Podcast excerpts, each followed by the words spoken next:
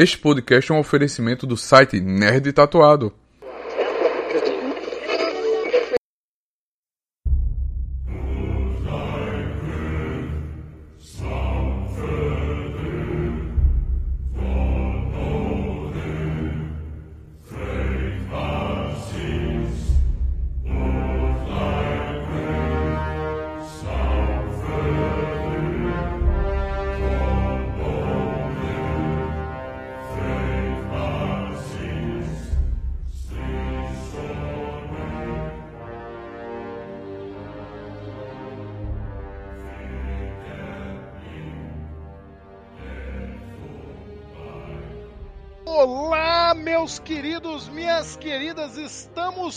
Estamos, o quê? Edivaldo, estamos de volta. Adivinha, doutor? Adivinha, doutor, voltamos depois de um merecido descanso, depois de uma comemoração festiva, insana de um ano deste podcast. Estamos aqui de volta, indo um merecido descanso em casa nova. Achei que você ia falar a comemoração da festa da democracia. Não, isso não, isso não. É, não, mas podemos depois também. E agora, estamos aqui logo depois do resultado do fatídico, do incrível, do Oscar dos games e, portanto, tão importante quanto o próprio Oscar, né? Ou seja, Divaldo, quanto que é importante? Nada. Muito pouco. Muito pouco. Pa torcendo. Mas quando perde, mas quando perde a gente fica puto do perde a gente fica puto. Torcendo aqui para que a gente tenha acertado e gravado sobre o jogo que venceu. Não sabemos se a gente acertou, mas vamos falar sobre o que, Edivaldo? Claro, evidente que você, nosso ouvinte, nosso ouvinte inteligente, já leu o título do programa, já sabe do que se trata, mas qual é o objeto de análise desse programa, Edivaldo? E aqui, me explica uma coisa, essa piadoca vai se manter agora nesse, vai se manter. Pode nessa casa nova? Maravilha. Maravilha. O assassino de algoritmos ataca novamente, né? Ou então, é... essas piadas à parte aí. A gente tá voltando com o pé na porta, né? Com muita raiva, né? Pra falar sobre um novo game aí que tá conquistando os corações, né? Que é o God of War Ragnarok, que é a sequência direta do God of War de 2018. O bom de guerra agarra na rocha, né? O Cleitinho porradeira. Inclusive, provavelmente esse vai ser o título, tá? O bom de guerra agarra na rocha. Que ótimo, né? Metalinguagem, gente. E também temos, a, além, do, além dos recados aí que eu vou passar a bola pro Rafael, também temos um. Temos uma novidade aí que não, não havia sido praticada antes desse podcast, né, Rafael? Qual novidade? A novidade de uma dinâmica de três pessoas no podcast. A gente nunca tinha feito com três pessoas. Ah, não, o, o Edivaldo. Você parou não, não, mas eu, não, não, eu não queria dizer assim, não, suas experiências, mas eu, eu já fiz com três já, sem, sem julgamentos. Ah, isso vai pra edição, você sabe, né? Quem é o nosso convidado de hoje, Edivaldo? Nosso convidado é o queridíssimo Lucan. Não sei se ele quer que chame pelo nome, mas vamos chamar pelo vulgo dele aí. Dá um salve aí, Lucan.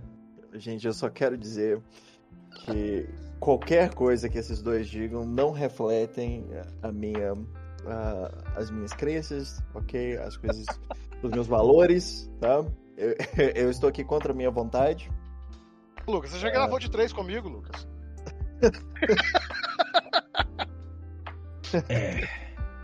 Bom, eu acho que o horário que a gente está gravando permite, mas o horário que as pessoas vão ouvir não permite, não. Vocês pensam muita bobagem, esse muita bobagem. Horário, esse negócio de horário não tem nada a ver, não.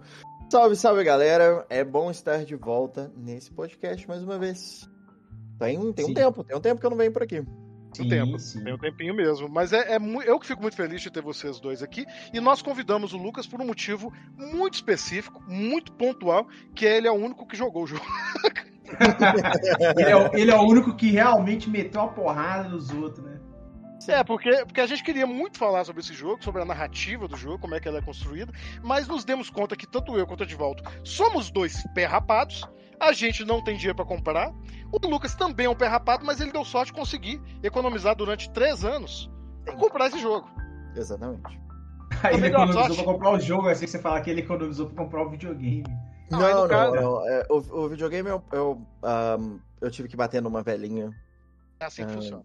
Justo. É, esse podcast apoia a agressão de velhinhas com o intuito Meu de Deus novos consoles. É, cara, eu acho que assim, a terceira idade não tem mais necessidade de um console avançado como um PS4 simples. Eu, eu vou me lembrar. Mas então, lembrar disso. aproveitando essa mensagem- Não, calma, calma, calma, calma. Eu vou me lembrar disso, Lucas, quando você tiver 60 anos, tá? Tá. É, eu, acho, eu acho assim, é, é, é aconchegante achar que, que eu vou chegar nos 60 anos. Você achar que eu vou chegar nos 60 anos. E eu vou estar lá pra cobrar de você. Isso é uma é? ideia. Sim. Acredito que todos os nossos ouvintes, nossas ouvintes, conhecem essa série longeva e que marcou a infância e a adolescência de muitos de nós, que é a série do Cleitão, a série do Bom de Guerra, o Good of War. É, Lucas? O Good of War. Isso mesmo. Ou para aqueles que pronunciam em inglês equivocado, God of War, né? Essa, esse inglês Ah, você, Ah, também pode, você também pode falar go, é, Good of War, muito bom Good of. War, Good of War, Você pode falar God of War.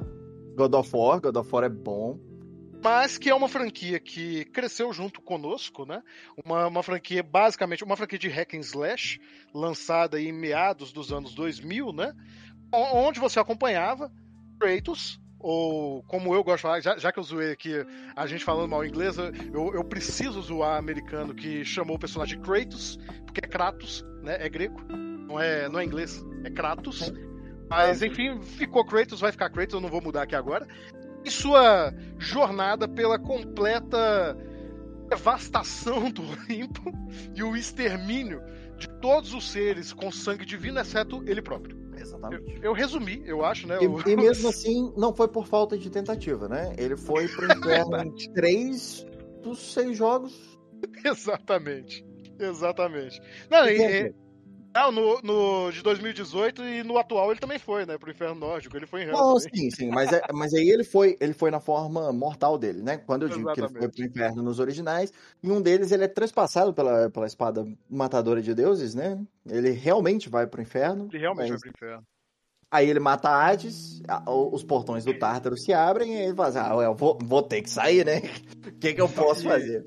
E, é preciso dizer, né, para dar uma deixa aqui de algo que o Lucas queria comentar, já dando pequenos, pequenas pontuações sobre o que a gente vai discutir nesse, nesse episódio, que é um jogo que ele incensou toda uma geração de, de jovens incels e nerdolas durante aí uns 20 anos, né? De todo mundo se achando ali o verdadeiro matador, né? O, o fodelão, por assim dizer, e sim, vamos falar palavras chulas aqui nessa nova fase. Não que a gente não falasse antes. Mas é é uma mais pura verdade, né? A quantidade de moleque que trombava no Orkut se sentindo o próprio deus da guerra não tava no gibi, né? E a- essa nova franquia ela veio trazer, ainda que apenas um pouco, né? Um pouquinho mais de, de maturidade agora para um incel de mais de 40 anos, né? Exatamente, exatamente. A gente ainda odeia mulher, mas, Por outros motivos agora, né? é, mas é de uma forma mais austera. E, e se você está assustado com essa frase, é porque sim, tá, gente? A gente não vai discutir aqui os valores morais por trás da série. Nosso objetivo é discutir a narrativa mesmo. Mas é preciso que a gente tenha sempre um senso crítico sobre aquilo que a gente consome, o que, que a gente absorve. E os tropos de God of War são mesmo esses tropos aí que permeiam o que hoje convencionou chamar de masculinidade tóxica, né? Sim. Não, principalmente os originais. Eu acho que o novo fez um trabalho muito bom de realmente amadurecer o personagem. Mas no fim do dia, o, o- a sala de, de roteiristas ainda é populada por, por pessoas não tão ah, eloquentes, digamos.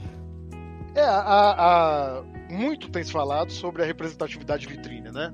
É. a, a- gente fala bastante, a, a gente gosta de usar a expressão representatividade boteco, né? Quando você, você, você chama uma mina pra sentar no bar, mas na verdade é só pra todos os homens do bar ficar babando nela. E, e hoje É, em dia você tem, você tem um pouco disso aqui, né? Não, não acredito que por, por. Como é que eu posso dizer isso? Por caráter, né? As pessoas que escrevem, mas realmente por uma, uma visão de mundo que não, não se destrói assim de uma maneira simples. Né? A gente vive num mundo hoje muito mais progressista, o que não necessariamente, como a gente está dizendo aqui, é uma coisa boa. Você pode ter um progressismo só de vitrine ali, e E eles têm essa preocupação, né? Tiveram essa preocupação com a personagem da Angry Boda, tiveram uma certa preocupação com personagens femininas fortes nesse, nessa versão, que não são apenas vilanizadas, mas que ainda caem, né? Em tropos muito conhecidos aí de representações realmente machistas que permeiam as obras no geral, né? Sim. É, cara, e no fim do dia a gente tem que lembrar que por trás de God of War tem uma empresa, tem uma companhia multimilionária que o único interesse dela é lucro. Se representatividade de vitrine é o que está dando lucro no momento, é isso que eles vão fazer. Uh, é claro que escapam pelas brechas algumas gemas com que levam esse tema mais a sério, né? E que uh, se preocupam em fazer um trabalho mais aprofundado, mas não é o caso. Não é o caso com God of War, pelo menos não na minha, na minha opinião.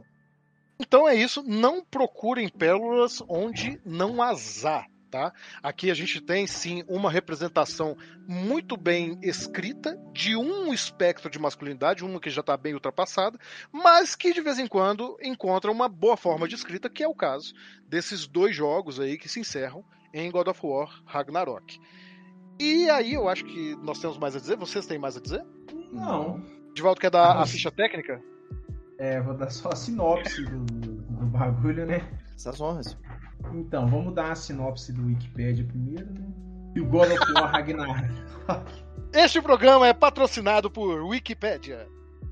God of War Ragnarok é um jogo eletrônico de ação e aventura desenvolvido pela Santa Mônica Studio e publicado pela Sony Inter Interactive Entertainment.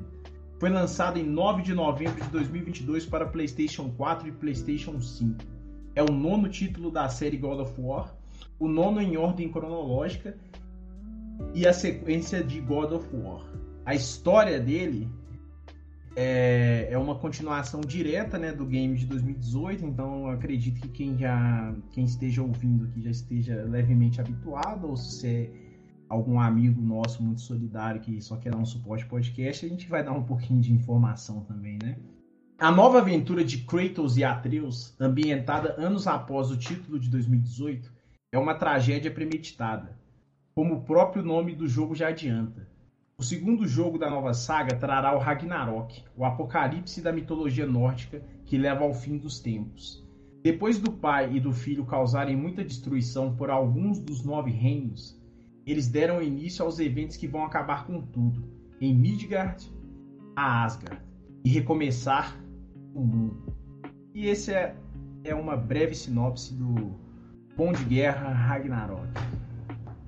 Eu acho que nós temos um bloco introdutório, falamos aqui sobre questões que deixaremos para lá, porque vamos nos aprofundar na construção narrativa desse jogo que esperamos tenha vencido o jogo do ano, senão foi um tremendo bait errado que fizemos. Até daqui a, a questão pouco. Nem é essa. A questão nem é só essa. Eu acho que assim, não só, mesmo que ele não tenha ganhado, foi um, um grande concorrente que vale a pena ser ressaltado. Mas aí depois a gente faz do que ganhou também. Isso aí. Isso aí. Até o próximo bloco, pessoal.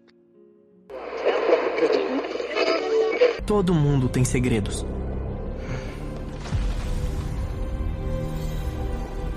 Às vezes é o único jeito de proteger quem a gente ama. O que é uma narrativa de videogame? Essa é uma questão que desenvolvedores, roteiristas, os críticos e também as grandes empresas têm que se atentar o tempo todo para atingir um mínimo de sucesso. Mesmo jogos que se resumem a uma mera linha de script, precisam ter uma história que envolva os seus espectadores, no caso, jogadores. Mas a diferença entre um desenvolvimento de narrativa para jogos e o desenvolvimento do cinema, que a gente está tão acostumado nesse podcast, é que você tem uma camada não apenas extra de imersão, mas de participação na história. Que seria né, o Pac-Man, se você não entendesse que é um pontinho amarelo com uma boca navegando por um labirinto enquanto você movimenta um pequeno controle fálico. Ai, gente, desculpa, eu tô muito piadista nessa. podem entrar agora, tá? Era isso, era. Já fiz. Tá bonito. Tá bonito.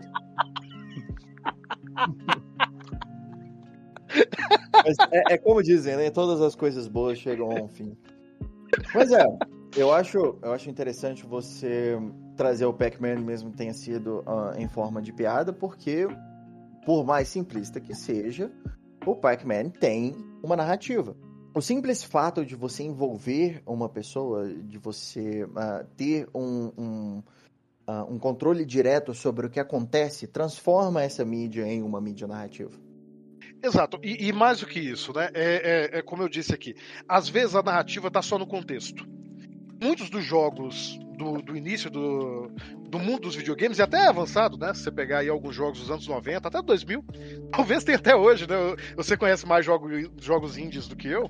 Às vezes essa narrativa é meramente contextual mesmo, né? No caso do Pac-Man, você tem um labirinto, você tem esses fantasmas e você come as bolinhas. O, o fato de você estar no labirinto é o contexto da narrativa, enquanto o jogo é, é muito simples para você fazer meros movimentos. A mesma coisa para Space Invaders. Sim. Você tem um contexto narrativo ali, você tem uma nave enfrentando alienígenas. Narrativa tá dada. Street Fighter, Mortal Kombat, é, que na nossa época, quando a gente não dominava inglês ainda lá nos anos 90, né? Eu acho que no seu caso nem isso, né, Lucas? Não. É, a, a- gente não acompanhava a história, mas havia um ímpeto narrativo ali, uma identificação com os personagens.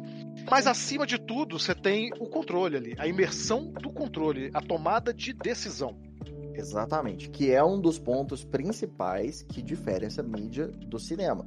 Por mais que ela emule ah, técnicas do cinema, que o Edivaldo vai ah, aprofundar mais nesse, nesse tópico, o, o simples fato de você ter um controle direto sobre o que acontece, a ordem em que os eventos acontecem, muda completamente a, a forma da narrativa e a forma com, com que você enxerga essa narrativa enquanto você joga. Exatamente. E alguns gêneros de videogame, eles vão ser naturalmente mais ou menos dependentes dessa narrativa, né? Se você pega, por exemplo, para dar um exemplo que a gente gosta, Lucas, é Kingdom Hearts. Kingdom Hearts é um jogo extremamente dependente da narrativa e muitas vezes quando você está jogando você não para pra pensar, porque é diferente de, de Pac-Man, de Mortal Kombat, de Street Fighter, o, o Kingdom Hearts ele começa numa dúvida crucial que talvez estivesse nos melhores livros de ficção da história. Exagerando? Talvez. mas, mas não, você vai ver. Qual que é o começo desse jogo? Olha só. Você vive um protagonista, um garoto, que vive num paraíso. Você tá com seus amigos, brincando e comendo frutas deliciosas na beira da praia. Por que você sairia de lá? A narrativa que te dá essa pergunta. E a mesma coisa, veja bem, vai acontecer em God of War, não apenas a partir do God of War de 2018, mas já desde o primeiro momento que a gente viu Cleitão. Porque, se você se lembrar muito bem, eu vou falar disso muito rapidamente e puxar aqui pra gente falar, pra não ficar preso na saga pregressa, mas falar realmente desse novo jogo. Mas a primeira cena é aquele desgramado do penhasco. Sim. Você se pergunta. o Como que eu cheguei lá? Exatamente. É, cara, é- esse é um dos maiores desafios quando você tá fazendo uma narrativa para um jogo. Justamente, mais uma vez, por causa do controle direto, por causa do envolvimento direto do jogador, você precisa vender a, a aventura, você precisa vender o motivo do personagem através do jogador. E imediatamente. Você citou o primeiro God of War de 2005, quando o, o Cleitão pula do penhasco. Mas vamos voltar para God of War de 2018. Você lembra como que ele começa? Lembro. Você está ativamente cortando uma árvore. Você não faz ideia por quê. Tem anos que a gente não, não vê o, o, Kratos. Ele tá bem, bem diferente, visualmente diferente. Ah, e ele tá cortando uma árvore. E tem toda uma emoção que ele passa enquanto ele tá cortando essa árvore, que imediatamente te prende nessa, nessa narrativa. Lucas, segura isso daí. Ele está cortando a árvore. Isso, mas segura isso daí. Ed, fala um pouquinho pra gente aqui sobre como é que isso é construído nessa primeira cena, a importância do close nesse momento. Pô, eu acho que a primeira ideia que quer ser passada através disso ali, é, comparado com a, a franquia num todo, é a forma como a violência ela é diferente. A forma como a violência ela vai é, ela vai ter um peso muito maior do que ela teria antes. Antes você iria executar 500 inimigos de uma vez sem se importar. Então, você fazer um paralelo entre você sentir o peso do, de, do que é cortar uma árvore, né? Ou seja, assim, se, se você for filosoficamente pensar, tirar uma vida. Então, carrega um peso dramático muito grande que é relacionado à vida pregressa do Kratos, né? Então, essa, essa ligação afetiva, essa questão é, com essa questão dele mesmo como, como um personagem com a violência, então assim é uma, é uma, é uma demonstração muito bonita do que é, o que você está prestes a ver ali não não não diz respeito mais à pessoa que ele era. Talvez seja uma chave de leitura, né? É uma, é, chave, uma de leitura. De leitura. E, e, e, é curioso que eu, eu, não tinha me tocado. Talvez o Lucas já tivesse, que, que o Lucas tem essa memória para jogos. Lucas, na hora que você falou, o Ed foi completando aqui, né? Claro que nesse caso aqui, tudo isso que, o Ed falou sobre o peso da violência que vai ser tratado no, no game de 2018 e vai continuar no Ragnarok agora, ser expresso ali no, no close do, do Kratos, é um, uma mostra também do desenvolvimento tecnológico, né? A transparecer essa emoção na face do ator. Tô fazendo aspas com os dedos aqui como se os ouvintes vissem, mas do ator ali, né? É, o, o, Lucas, eu vou dar chance pra você falar também do trabalho de voz do Kratos, principalmente em inglês, tá, Lucas? Vou te dar essa chance. Mas me puxou aqui uma memória. Eu não tinha me tocado até hoje, cara. E o primeiro God of War e o God of War de 2018 começam com o menu com o rosto do Kratos. Sim. É, é uma evocação também de nostalgia, embora God of War, diferente de outros jogos nostálgicos, ele não se apoie exclusivamente na nostalgia, né? No de 2018. Sim. Não, cara, para mim, o fato dele chamar God of War sem títulos adicionais, o, o de 2018, e começar com um close-up na face do Kratos, por mais que seja um, uma apresentação técnica, que é, uh, e uma evocação nostálgica, que é também, é um espelho, um espelho narrativo. Para falar, olha, nós estamos começando a história de novo do mesmo ponto, só que esse é outro personagem. Anos o que está causando dor a ele é outra coisa agora, né? E vai se construindo nisso. Mas a, motiva a, a, a motivação, né? A motivação é diferente mudou completamente. E, mas, mas eu adorei que, que você falou de espelho, Lucas, porque a mesma coisa acontece em Ragnarok. De maneira diferente, não tão explícita, mas os primeiros minutos espelham totalmente o God of War de 2018. Sim, sim. Não é. E já falando de expectativa vez... de gameplay, né? Não tô mais falando em, em cenas icônicas e tudo, mas expectativa de gameplay, né? Você tem uma primeira caçada com Atreus. Ele, ao mesmo tempo que espelha, ele vai dando avanços. Só, só para poder dizer aqui, eu sei que vocês perceberam também, mas para dar noção ao público, né? Se no, no primeiro jogo você começa com uma caçada em que o Kratos ensina o Atreus a caçar, o segundo começa com o Atreus carregando uma corça nas costas, mostrando que ele amadureceu. Se você tem uma primeira batalha ali é, que coloca o pai e filho em choque, o primeiro ato termina, ou não termina, né? Você vai pro clímax do primeiro ato com uma batalha entre pai e filho de novo, agora com Atreus metamorfoseado, né? Sim. Transformando esse conflito agora num conflito físico. Sim. E até. Então você tem um espelhamento também. Até posso dar um outro paralelo também que é legal aí, que, que difere muito esse jogo, talvez até assim, porque é um, é um jogo notoriamente muito bem sucedido. Não, acho que não tem, não existe nenhuma dúvida sobre isso. E eu acho que qual foi o grande diferencial, qual foi o grande estalo, assim, de dizer. Eu, vou falar uma coisa assim que parece meio idiota, mas assim, é como se a Santa Mônica, ela, ela é, a forma de trabalhar dela é muito artesanal, né? Porque eu não sei, vocês podem me corrigir se ela trabalha com outro game, mas em teoria ela só tem um game que ela trabalha. Então. É uma forma muito carinhosa de olhar o game. Não estou falando que os outros não tenham, tá? A gente está pegando um retrato aqui. Então, a, os games anteriores eles se tratavam sobre vingança e destruição, né? Esse, essa nova saga, é, acredito que ela se trate de redenção e legado, né? Que é uma coisa que é uma antítese de como o, o próprio game funcionava. Então ele, ele se propõe a se subverter para trazer um personagem muito querido, assim, um personagem de cultura pop já, né? Eu acho que é inegável o, o tamanho do Kratos e também muito corajoso essa, essa subversão do, daquela persona, né? Do, porque assim, ele personifica a raiva, assim, a, a, a raiva tem cara, e a cara chama Kratos, tá ligado? E no. E nessa nova franquia já é uma outra coisa, né? Que nem você falou, são coisas muito simples, assim, que é uma questão de, de, de construção ali. Se todo o resto da, da franquia se tratava sobre destruir as coisas, essa aqui se trata de construir as coisas, inclusive relações. Eu posso passar um recibo de nerdola? Pode. Diga. Eu chorei na cena final. Não quero spoiler. o Lucas sabe do que, que eu tô falando. Sei, sei. Desceu uma lágrimazinha. É recibo de nerdola? É. Mas, cara, eu, eu lembro que o meu primeiro salário, cara, eu- completamente off-topic aqui, eu vou deixar você falar, viu, Lucas, que eu, eu vi que eu te cortei. É, meu primeiro salário de menor aprendiz, eu comprei o PlayStation 2.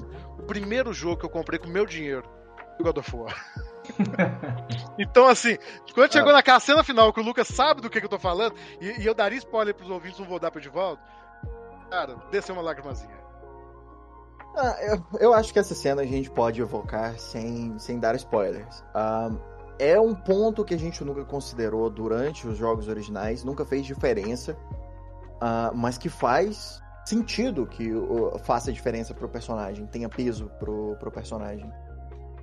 Talvez. Construído, né? É, um- uma pequena reclamação minha, mas aí é porque eu sou, na verdade, um, um homem de 84 anos rabugento com tudo.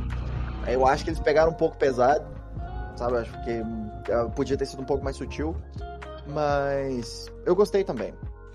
Eu concordo. Eu, eu- e, aqui para poder fazer algumas críticas, é, eu acho que, como o Ed pontuou aí, a Santa Mônica, eu não sei, tá? Se a Santa Mônica só tem esse jogo, provavelmente não. É, eu, eu, ia, eu ia comentar, ela tem outros, mas a gente não vai falar sobre eles não, viu? Não, tudo bem, não, mas eu, eu- eu duvido eu muito que sei. você- Eu sei que eles têm um jogo de golfe. ah, e um outro jogo grande que eu conheço deles é a Ordem 1886, que é um jogo Ai. merda que a gente não vai falar sobre. Ai, não, não falamos, não falamos, eu conheço, não falamos. Mas tá na cara que Mas- eles, mas sabem, eles sabem onde depositar o ovo que vai dar dinheiro. É Não, o mas a sensação eles que eu têm. tive, a sensação que eu tive é que eles não queriam ficar presos em mais uma trilogia. Eles têm planos aí. É, God of War não vai acabar. Você vai ter derivados, você vai ter sequências. E eu vi que eles não queriam ficar presos a, a essa mitologia por mais tempo. E aí me leva a uma certa reclamação. Em se tratando da mitologia grega, lidando com personagens muito mais unidimensionais, né? Todo mundo ali era escroto, babaca, cuzão e tudo, e, e era a única personalidade existente. Sim. É, Pra todos eles- os deuses. Eles gastaram cinco, cinco jogos, sabe, Pra poder desenvolver ali. E agora que eles deram mais camadas pros personagens, né?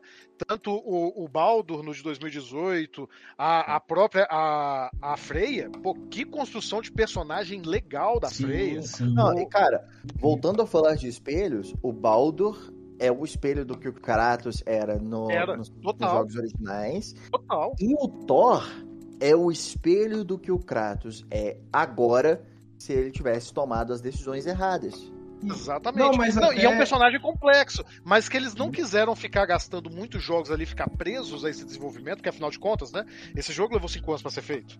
Eles não queriam ficar presos. E aí eles não deram o mesmo tratamento que os, que os anteriores tiveram, e aí tudo soa um tanto quanto apressado nesse Sim. jogo, porque se no de 2018 você tinha ali basicamente o Baldo pra ser construído, e ele é magistralmente construído ao longo de- do jogo todo, nesse você tá desenvolvendo três, quatro personagens como antagonistas ao mesmo tempo. E, e- e- e sim, são três, quatro, tá? Eu sei que. Lá vai, né? eu, eu sei que dois deles são só. dois deles são um só. ma- Mas, assim, você tá construindo tudo ali ao mesmo tempo e aí não sobra espaço. Talvez sobrasse, porque, de novo, né? Vamos, vamos chegar nesse ponto, eu vou te dar a brecha aqui, de volta. Porque diferente do filme, tá espacialmente, temporalmente contido, né? Você só pode filmar. Tudo bem que você- hoje em dia você tem tecnologia para fazer cenário em CGI, você tem essa tecnologia maravilhosa agora de usar telas OLED para poder projetar, mas ainda assim você tá limitado a um espaço, você tá limitado à, à presença do ator, você tá limitado ali à, à própria duração do uma, filme. e uma outra coisinha também que chama leis da física, né? leis da física, o jogo ele tinha potencial que, que aí, aí o, o- o Lucas vai poder falar mais. Esse jogo tem o quê? Pra você zerar a história, umas 40 horas, 30 horas? Tem Mais ou isso, né? menos. Ah, Mais ou menos isso? É, eu, eu não posso falar porque você sabe como, como eu jogo, né? Eu fiz todas a- as missões secundárias enquanto eu jogava. Mas, mas É. deve, deve dar pra zerar ele aí numas 20 e poucas horas se você for correndo só a história sem fazer mais nada. Sim. E, e assim, 20 horas é coisa pra caramba, eu entendo. Mas, putz grila, de novo aqui pra poder falar, o pessoal aqui do, do podcast não sabe como é que eu sou putinha da Nintendo. E Breath of the Wild, quando, quando, quando eu vendi meu, meu Nintendo Switch, eu fui olhar lá, eu tinha fodendo 200 horas de jogo. Então, assim, é, é Breath of the Wild. Eu sempre falo o nome errado. O Bafo do Selvagem. Cara, Bafo segundo, segundo IGN, ah, um site jornalístico de jogos, ah, se você focar só nos objetivos principais, dá pra zerar Ragnarok em 23 horas. 23 horas. Que é muita coisa E- também. Não dá. Muita coisa, mas ao mesmo tempo, se você comparar, já que você tá olhando aí, Lucas, olha o de 2018. Vai ser um tempo parecido, talvez um pouco menor, 16 horas, alguma coisa assim. Se você considerar todo o tempo que foi dado pro Baldo e considerar as potencialidades do jogo, perceba que eu não tô aqui dizendo que tinha que ser assim, eu entendo que toda indústria tem suas limitações, inclusive orçamentárias. Mas, cara, é um jogo. Você podia fazer um jogo aí de 60 horas, o povo ia jogar. Do ponto de vista do jogador, galera ia jogar, sabe? O God of War de 2018 tem cerca de 21 horas. Vendo? Entendeu? Aqui você tá trabalhando com, com um escopo muito maior, muito mais coisa. Mas eh, nós estamos criticando aqui esse ponto, mas vamos falar do que que é bom também. Do ponto de vista da narrativa, você fica imerso o tempo todo. A história funciona muito bem, e em especial por causa de uma trucagem que, de novo, vem do cinema, e talvez nos videogames ele encontre o, o creme de la creme das possibilidades para essa linguagem, que é, é o que, Edivaldo? Subversão. Não, meu filho, é o plano sequência, caralho. É ele que subver- sub- ah, subverteu agora. Ele me subverteu. Eu fui subvertido. Eu fui subvertido. Vou até mas, pegar um café depois. mas é. Mas assim, isso é interessante até pela a forma de como é construída, são construídas as suas expectativas e elas são, de certa forma, quebradas, assim. Talvez o, talvez o Lucan possa até dar um parecer assim mais aprofundado, mas, por exemplo, quando você tem o primeiro encontro entre o, o Kratos e o Thor, você fica, bem, eles vão só se moer na porrada aqui, tá ligado? Só que a- até chegar naquela questão, você, você é pego de surpresa, porque existe, de certa forma, uma tentativa de, de diplomacia. Não sei se porque as figuras já. é, talvez elas não tivessem um pleno conhecimento, mas elas tinham conhecimento que o Kratos é uma. o Kratos é um perigo. Então, Mais ou menos. Eu acho, eu acho que entra mais no que o, o Rafael falou antes. Sobre esse jogo ser mais complexo, dar mais personalidade, dar mais profundidade de personalidade pros ahm, antagonistas e protagonistas. Em momento nenhum, ah, fica, ah, fica bem claro isso. Em momento nenhum, a intenção do Odin e do Thor ah, indo lá era ah, realmente diplomacia. Mas, até, mas, mas isso até, mesmo que não seja, é um recurso bem Sim. utilizado, é inteligente a forma como é colocado. E, é- e era, isso que, era isso que eu ia falar. A intenção deles era subversão. E isso em si é uma subversão do que da, da expectativa do, do jogador. Sim. Porque quando você tem a cena secreta no, no final de ah, God of War 2018, a impressão que passa é que os dois vão sair na porrada imediatamente. Mas não. O Thor chega, senta na mesa, bota o martelo, serve ah, hidromel pros dois. E aí você pensa, opa, peraí. Eu estava esperando um- uma pancadaria, na verdade, diplomacia. Só que não. Isso em si era uma, é uma subversão da sua expectativa e uma subversão por parte dos antagonistas, por parte do Thor e por parte do Odin. A única intenção dele ali era remover o- Kratos por tempo suficiente para conversar com Atreus. Sim. Ele cria uma divisa entre os dois, revelando que o, que o, o Atreus estava procurando o Tyr, que ele sabe porque, na verdade, ele é o Tyr. Olha o Ah, spoiler! ah, já, já deu o aviso, já deu o aviso. Já foi. Mas eu só quero te cortar rapidinho que a única coisa que não me subverteu, não me surpreendeu nessa cena, foi o Kratos e o Thor medindo pau. Ah, normal. Normal. Porque- De novo, de novo, a gente volta sobre. A, a- a gente volta a falar sobre a representação da masculinidade tóxica. Eu tenho certeza mais- que alguém achou muito inteligente aquela ceninha de colocar o martelo e o machado na mesa. Certeza. É, é. É legal, não vamos mentir também, é legal, é legal. Deixa eu só, deixa eu só concluir ah, o raciocínio aqui. O Odin cria essa divisa entre os dois, ah, revelando que o Atreus tá, tá buscando o Tyr. Ele faz isso de uma forma como, como se ele estivesse preocupado, como se ele só estivesse falando, "Não, para com isso, você vai trazer o fim do mundo. Ah, eu só não quero que o mundo acabe, por favor. É, e eh, isso cria uma divisa entre os dois imediatamente, e cria a brecha para gerar essa separação que ele queria, para gerar essa subversão que ele queria, pro Thor tirar o Kratos de cena e ele poder falar com o Atreus sozinho. Porque ele sabe que o Kratos não, não larga do, do lado do Atreus nem por um milésimo de segundo. Mas olha aí, olha só. Já, já que o Edivaldo não pegou a minha deixa, eu vou Mas dar a eu, deixa eu ele já, eu- eu já ia falar sobre ela, gente, calma. Ah, ve- Não, mas veja bem, que isso só funciona porque a gente tá num plano de sequência contínuo. O que acontece? Na hora que o Kratos é jogado pra longe, a gente perde o ponto de vista do Atreus porque a câmera tá seguindo o Kratos. Isso vai mudar lá pra frente por- e, e vai continuar servindo a narrativa porque vai se inverter.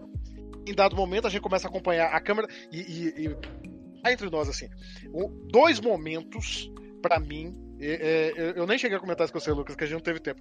Dois momentos que pra mim ali, isso, isso é arte, tá? É arte de verdade. A primeira transição de cena pro Atreus, quando o Kratos está conversando dentro da casa, a, a câmera, né, que não é uma câmera, né, mas o, o ângulo ali se passa pela janela.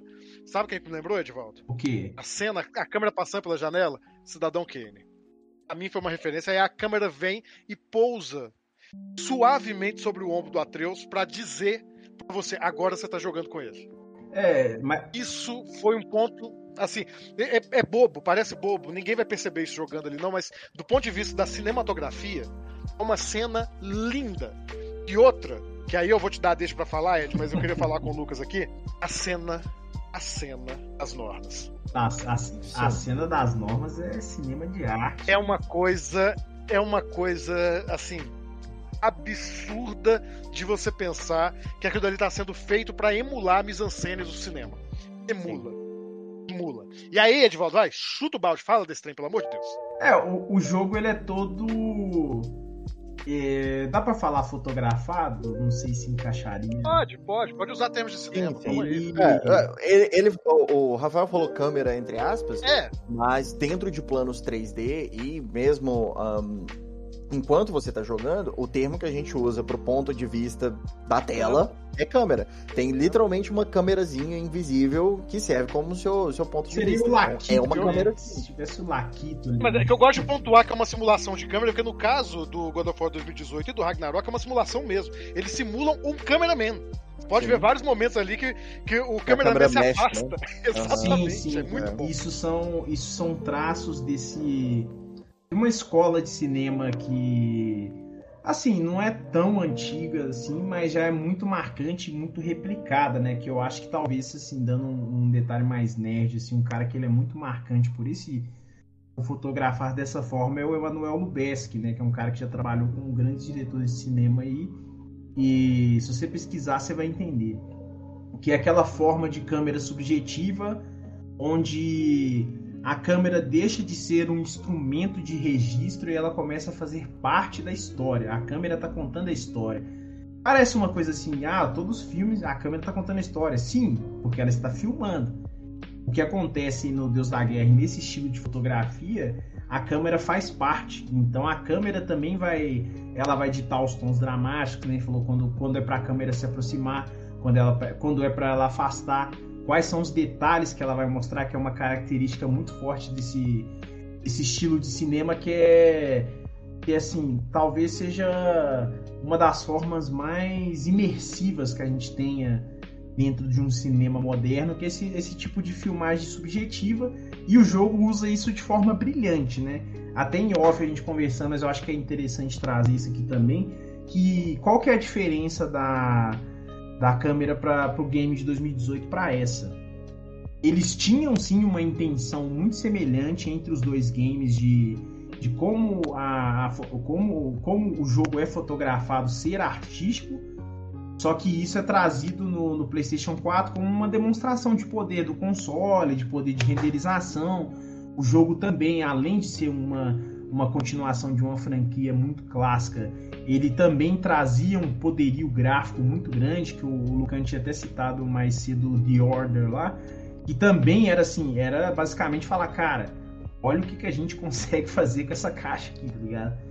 E dentro do, do, do, do God of War, no, no primeiro é muito sobre isso, sobre, cara, você não vai conseguir distinguir o que, que é cutscene do que, que é gameplay. Então, até eu mesmo me pegava jogando com. Às vezes eu ficava lá com a manete parada. Talvez isso pode ter acontecido com alguns de vocês se... de não perceber que o game já estava rolando e você não estava jogando.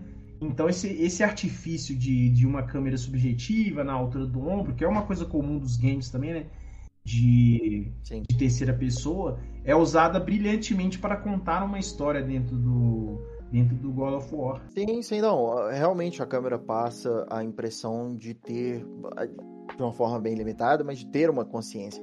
Porque, como o, o Rafael falou, é a câmera que decide uh, quando você troca de perspectiva. Você não abre um menu e fala, ok, agora eu vou jogar com o Atreus. A câmera te passa e te coloca uh, sobre o controle do Atreus e vice-versa. A primeira transição entre o Atreus de volta pro Kratos é uma das minhas favoritas. Que é quando ele tá em Midgard, ele Eles abre o... Acho que tem uma cena de combate, né? Se eu não me engano. Ou, ou teve mais... É, São várias transições, mas a, a, que eu tô falando é que ele acha que ele conseguiu passar desapercebido quando ele vai pra Ironwood. Essa é linda, essa é linda. É, Ela só gira. Exatamente. Ele abre a, a porta mística. Assim que ele vai atravessar, o Kratos sai pela, pela porta mística e a câmera gira. Você trocou de perspectiva durante a cutscene. Eles continuam conversando, a cutscene dura alguns segundos, você imediatamente vai para combate. Muito bonito. Essas transições, e, e, eu acho pontuar uma coisa importante, que quando o God of War de 2018 saiu, é, ouvi muita gente reclamar, né, principalmente o pessoal que está acostumado com jogos mais difíceis, reclamar que o jogo era muito fácil, né? Mas que para mim, há uma certa análise narrativa desse ponto, porque, como, como a gente já disse aqui, né, a gente estava muitos anos sem ver o Kratos, vindo de jogos que não eram exatamente sucessos, né? Ascension. É...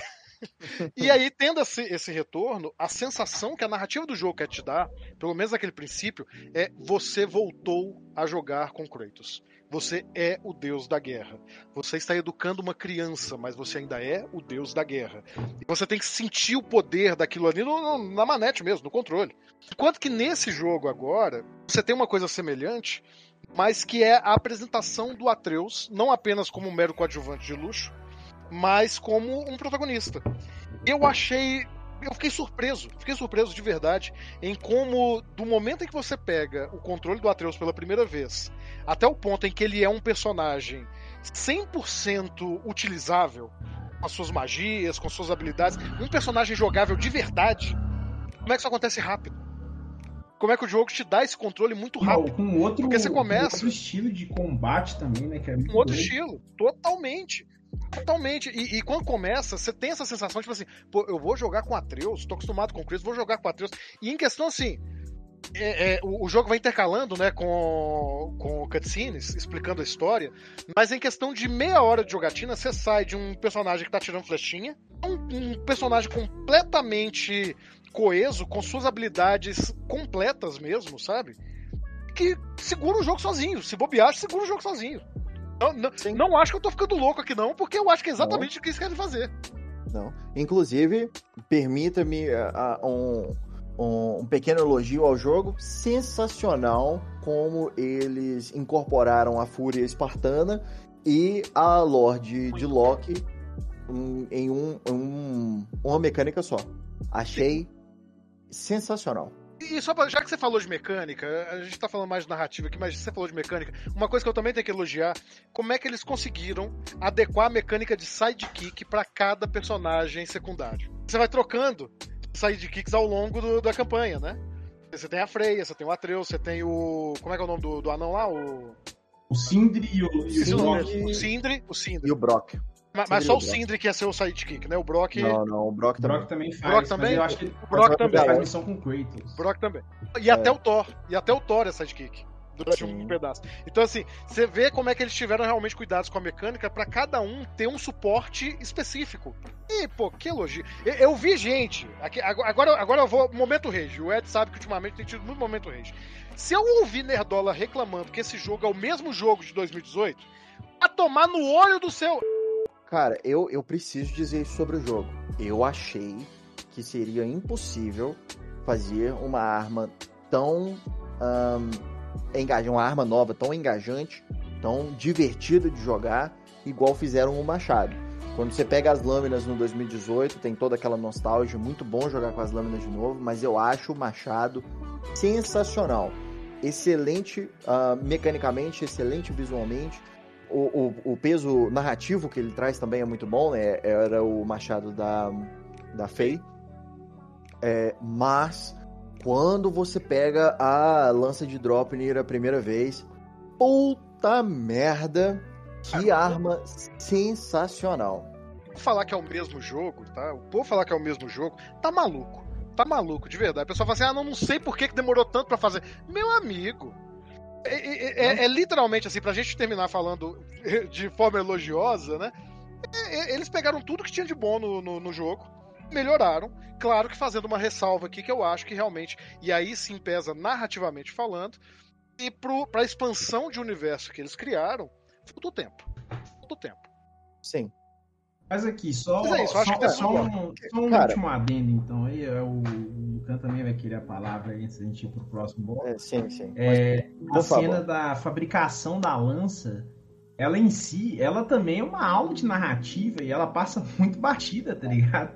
Porque, de certa Com forma, ela, ela, ela carrega uma. Ela tem uma carga dramática tão foda ali. E, e isso é explorado, assim, num, num nível muito legal, assim. Por isso que eu, eu, eu, queria, eu quis usar essa palavra artesanal na produção desse game que era a questão do cuidado mesmo, assim, com cada micro detalhe, com cada cena, com cada situação, e como aquilo tem um, um- como aquilo tem um peso, né? Como você falou, o Machado da Fei, pô, velho, tem um carrega, tem uma carga sentimental gigantesca. A forma também quando Sim. ele pega as as blades lá também, assim, é uma cena belíssima, assim, de se sabe que existe uma Concordo. existe uma dor ali, existe toda uma construção É. As, as lâminas têm um peso físico, né? A, a manete treme toda vez que ele passa a corrente no, no braço, justamente para passar essa ideia do, do, do peso físico, não só emocional, que ele sente se acorrentando novamente as, as lâminas do caos. Mas falando sobre a cena da, da criação da, da Dropner eh, Spear, ah, eu- provavelmente você reparou, ah, mas quando ela, quando ela tira uma parte do sangue dele, você reparou os três símbolos que ela forma com o sangue dele? Eu, eu reparei, mas eu não soube identificar ali o símbolo. O primeiro símbolo é o símbolo do Omega, que é o, símbolo do God of War clássico, né? O off fica sempre entre o, o, o Omegazinho. A, o triângulo é o símbolo espartano, pelo menos dentro da, da mitologia de, de God of War. Aquele triângulozinho lá é o símbolo espartano. E o terceiro, que é o círculo com, com as runas da, da tela de, de carregamento e de autosave, tanto do 2018 quanto desse, é o símbolo da FEI. Ai, coisa linda. Incrível. A- Agora eu posso falar que a gente tem um bloco. É, É. rapaz.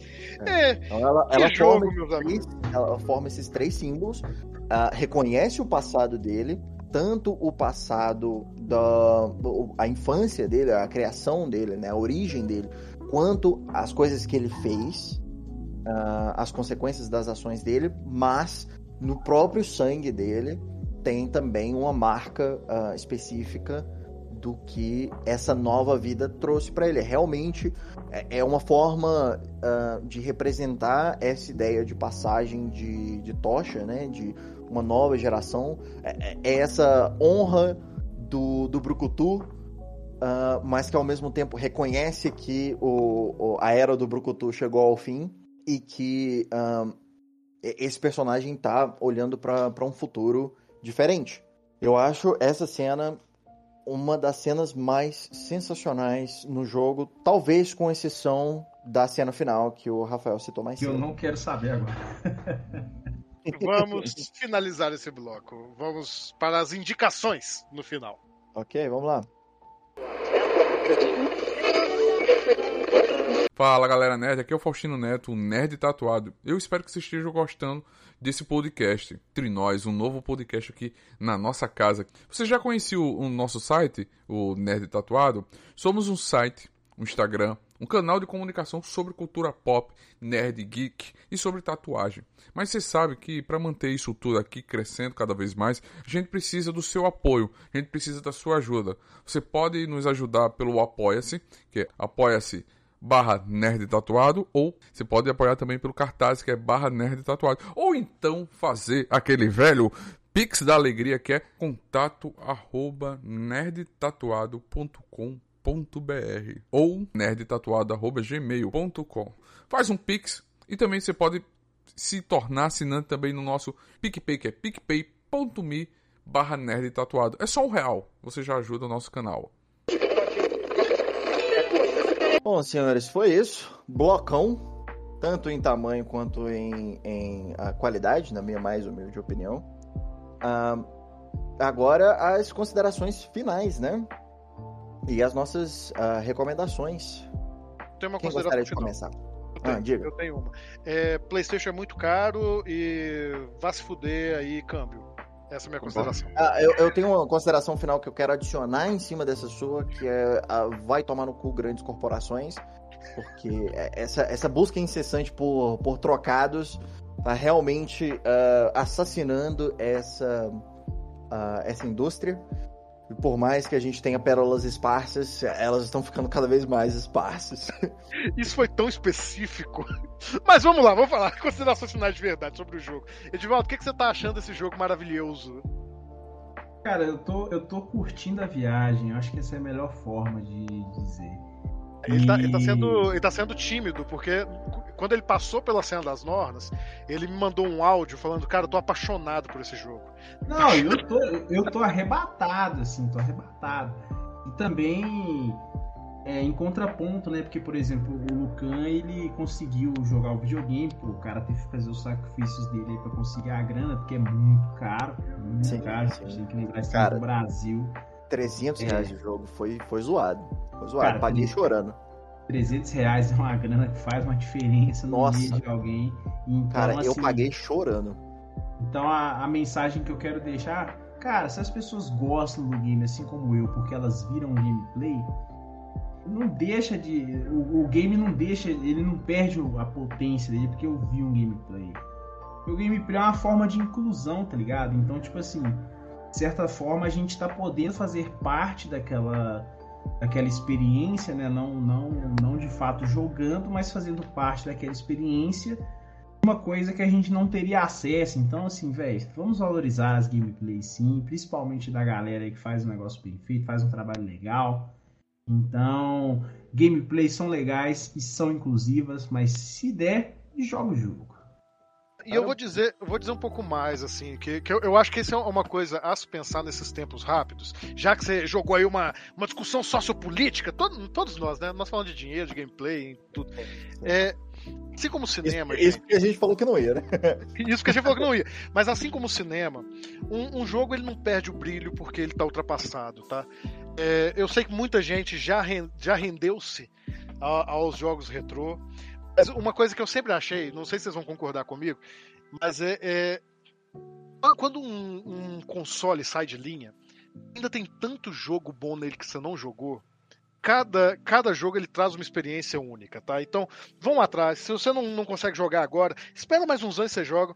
O, o, o God of War 2018, o Lucas vai se lembrar que eu joguei com você, né? Quase cinco anos depois do lançamento. Exagera tanto, né? Ele é de 2018, a gente jogou em 2020. Dois anos depois, levou um tempo, eu não, não pude jogar Ah, no lançamento. E Porque eu não queria pagar o preço dele, eu esperei entrar em promoção. Eu não consegui Exatamente. esperar pro, pro Ragnarok. E, Cara, tecnicamente eu devia ter esperado. 300 reais Você tá empregado agora mais. Você tá empregado Sim. agora também. Mas eh, 300 reais continua sendo dinheiro demais. Nossa, muito dinheiro. Ah, Eu só comprei ele porque eu, eu dividi. Eu paguei metade, meu irmão pagou metade. Mas no fim do dia a gente pagou 300 reais. É dinheiro demais. É muito caro para um jogo. Espera entrar em promoção. Compra ele no, no- quando ele estiver mais baratinho. Não, não vai te matar. Esperar um pouquinho. E, É, cara, e ver também a, e ver também a gameplay do treino não vai alterar nada a sua cara, experiência, eu- a sua imersão. eu ia falar isso agora. Que ressalva excelente que você fez. Eu detesto o povo que desvaloriza gameplay também. Eu acho que é uma, uma, uma mídia que faz parte da mídia de jogos. Você não pode simplesmente ignorar o fato de que pessoas jogam isso em comunidade, postam isso pra ser uma espécie, uma espécie de corujão mundial. Ah, Pra você compartilhar a experiência junto com, com essa pessoa. Tem. Acrescenta um valor, cara, não diminui, acrescenta um, um valor diferencial do que só jogar sozinho no, no seu console. Dito isso, as recomendações, quem gostaria de começar? Eu vou, eu, eu vou, eu vou abrir essa, essa rodada de negócios aí, porque Manda bala. eu vou dar uma indicação que vai fugir um pouco aí, aí eu vou deixar que vocês amarrem nessa, todo esse emaranhado aí. Cara, eu vou, indicar, eu vou indicar um filme de 2021. Ele se chama. O título original é Come On, Come On. Mas a tradução para o português ficou Sempre em Frente. É um filme muito bonito e qual que é a correlação com o tema, né? Que é sempre interessante, assim. Às vezes eu tento trazer essas correlações não muito óbvias, assim, não porque eu queira ser diferente, mas é porque talvez eu, eu, eu queira, eu veja com umas outras óticas. É uma história sobre um adulto, né? No caso, um tio. Ele precisa cuidar do sobrinho dele. Então, essa dinâmica de relação entre um, um, um- um homem mais velho, né? No caso, um tio e um sobrinho, e como e como os dois, de certa forma, se transformam. E até a tradução do título em português ficou muito legal, que é sempre em frente, que tem toda uma correlação muito bonita aí com a história do, do, do God of War Ragnarok. E ele está disponível no Amazon Prime Video. Massa. Você, Lucas, me dê sua recomendação. É, eu ia pedir a sua primeiro. Eu posso, eu posso falar a minha primeira, eu posso falar a minha primeira.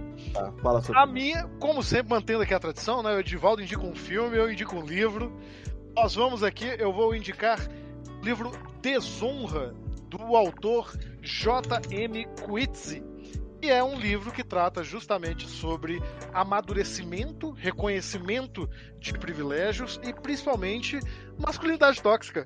A gente falou que não ia falar disso, então eu vou indicar aqui um livro que se você é um desses rapazinhos, incel, de 40 anos, que fica vendo o Kratos falando, ah, eu sou muito parecido com o Kratos, vai ler o Kratos aí pra você virar gente, tá? Obrigado. E, e que fica reclamando que o Kratos tá muito macio agora. Ai, ai, o choro, não aguento. E, ele, e esse livro se encontra disponível aí.